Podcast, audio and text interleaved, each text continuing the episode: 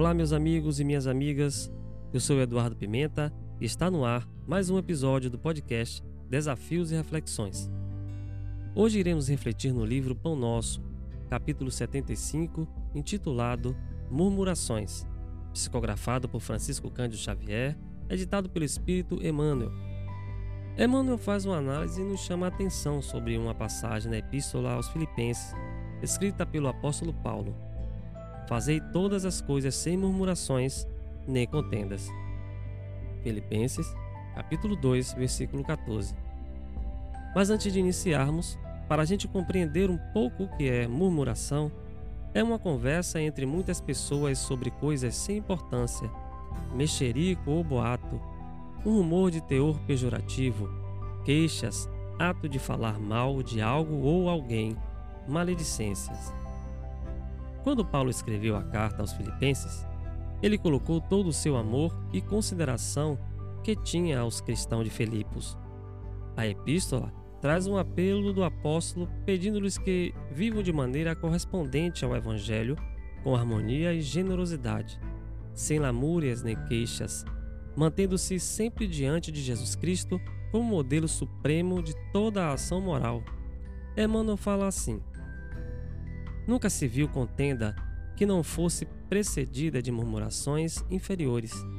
É hábito antigo da leviandade procurar a ingratidão, a miséria moral, o orgulho, a vaidade e todos os flagelos que arruinam almas neste mundo para organizar as palestras da sombra, onde o bem, o amor e a verdade são focalizados com malícia.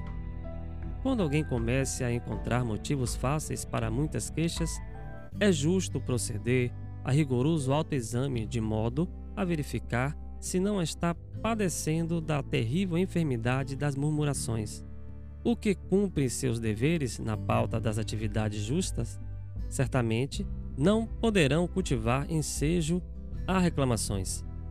É indispensável conservar-se o discípulo em guarda contra esses acumuladores de energias destrutivas.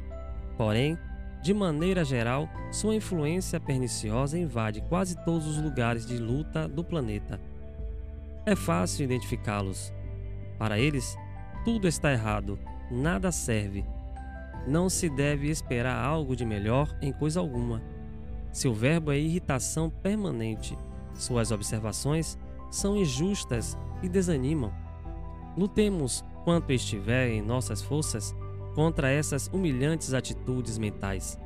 Confiados em Deus, dilatemos todas as nossas esperanças, certo de que, conforme asseveram os velhos provérbios, o coração otimista é medicamento de paz e de alegria.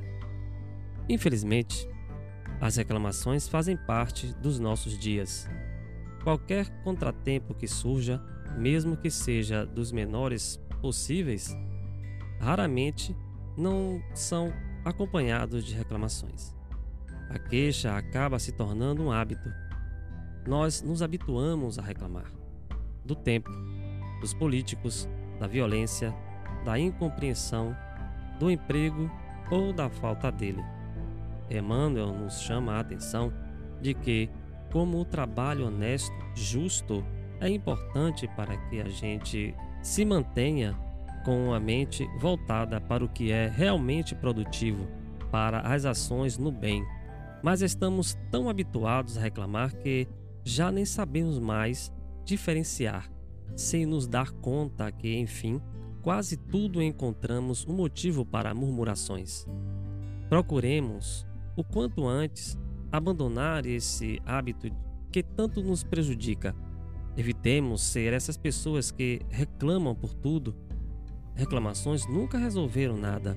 Pelo contrário, muitas vezes acabam agravando ainda mais a situação.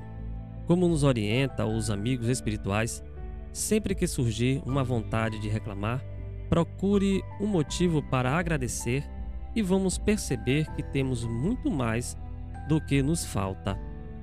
Que Deus nos abençoe e até o próximo episódio do podcast Desafios e Reflexões. Um grande abraço.